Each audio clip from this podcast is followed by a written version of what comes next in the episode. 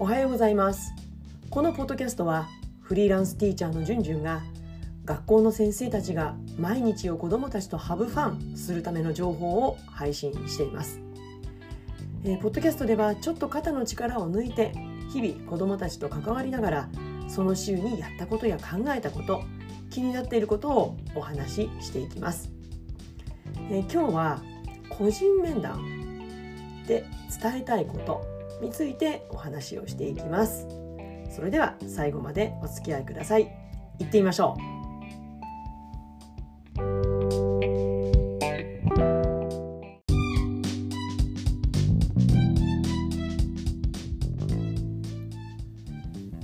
えー、今日のテーマ個人面談で伝えたいことです、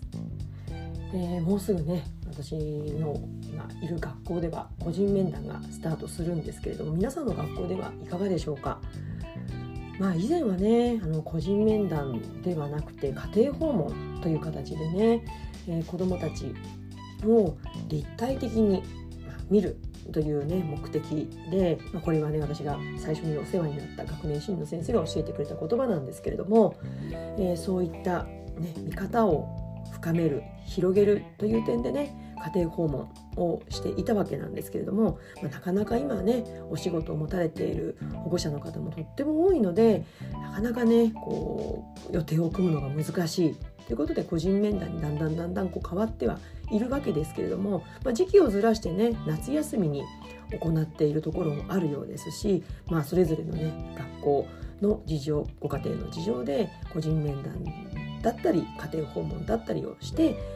目的はね要は子どもたちをより一層知りましょうっていうこと、うん、そして情報共有をしていきましょう。お互いに教え合いましょうっていうところが目的だと思うんですけれども、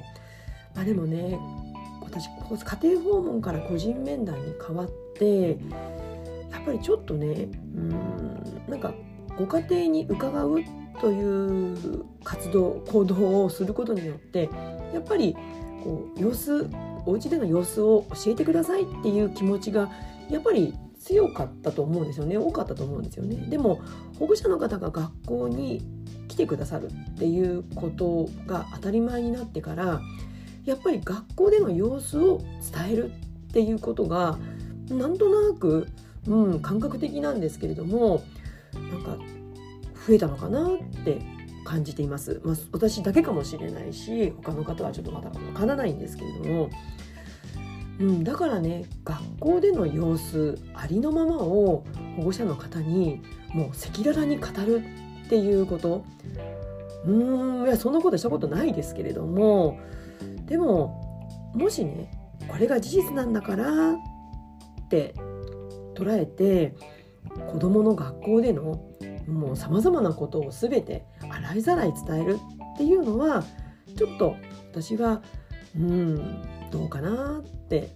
疑問を感じるんですね。うん、なんでなんでじゃない何のために保護者の方が学校に来てくれるかって言ったらやっぱり一番の目的は学校での様子を知りたい。でこちら側教師側の思いとしてはご家庭の様子を教えてください。っていうことだと思うんですけれどもでもとにかく学校でのことは一切保護者の方はわからないわけですから、えーと、ちらにしてもとにかく学校での様子を具体的なエピソードを合わせて、うん、やっぱり安心していただくっていうことが私は一番の目的ではないかなって思います。うん、ご家庭での様子を聞くことによってああそうだったんだって合点がいくことももちろんあるんだけれどもやっぱり全く見えないのは保護者の方の学校での子どもたちの様子ですよね。で仮にもし担任の側がそのお子さんに対して何かあこの子の困り感ってこういうところかなって感じたとしてそれをそのままダイレクトにお伝えしてしまうとやっぱりもしも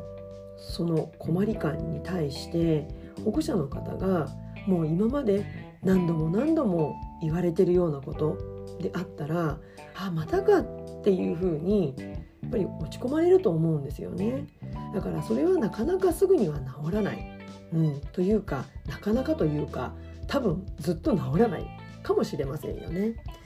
だとしたらやっぱり困り感というのはその子供自身が自分で感じてそれをどうやっていったらいいんだろうっていう問題意識を初めて持った時に改善されていくもの改善に向かう一歩が踏み出せる。またはご家庭の方にとってもあこの子こういうところが心配だなとか困ってるんじゃないかなって感じた時に初めてわかる、うん、だから学校での様子を担任の口からこの子こういうところが困ってますって伝えたところでそれが子どもと保護者の方の共有している困り感になっているとは限らないわけですよね。だとしたらその困り感っていうのは提示するのがすごくすごく、うん、配慮が必要だってことに私は思うと思うんですね。いや先生そんなこと言わずにどうか事実を教えてくださいっていう方ももちろんいるでしょう。だからそういった場合にはやっぱり短い時間の個人面談というよりは教育相談っていう形で、うん、保護者の方のニーズがあって初めてお伝えできることじゃないかなって私は捉えてるし実際にそうしてます。そしてもしもねその洗いざらいの事実を伝えた時に、まあ、それまで気づいていたと思われる信頼関係がいやこの保護者の方だったら大丈夫だっていうふうに思ってお話ししてもこれはあっという間に崩れてしまうっていうことだと私は思ってます。これは本当残念なんですけども、うん、だから繰り返しになりますけれどもやっぱりその困り感集団の中で子どもたちが生活している中でのその子の困り感というものがその子自身と保護者の方の困り感として共有されていないとそれを伝えたところであっという間に気づきかけていたはずの信頼関係はもしかすると「えそんなこと?」とか「いや先生の対応が」なんていうふうに感じられて残念な結果になってしまうこともとても多いと思うんですよね。うん、だからやっぱり私は個人面談ましてクラス替えをした個人面談であれば初めて1対1でお話しする機会なわけですからやっぱり信頼関係を築く本当に第一歩ということで別に嘘を言いましょうとかそんなこと全然思ってないけれどもでもぱりその子の持っている苦手なところだったり困っているところっていうのは今に始まったことじゃないんですよね。だから少しでも学校でこういうところが具体的に頑張ってますよっていうことをお伝えして少しでも安心していただけるようにあこの子頑張ってるんだなって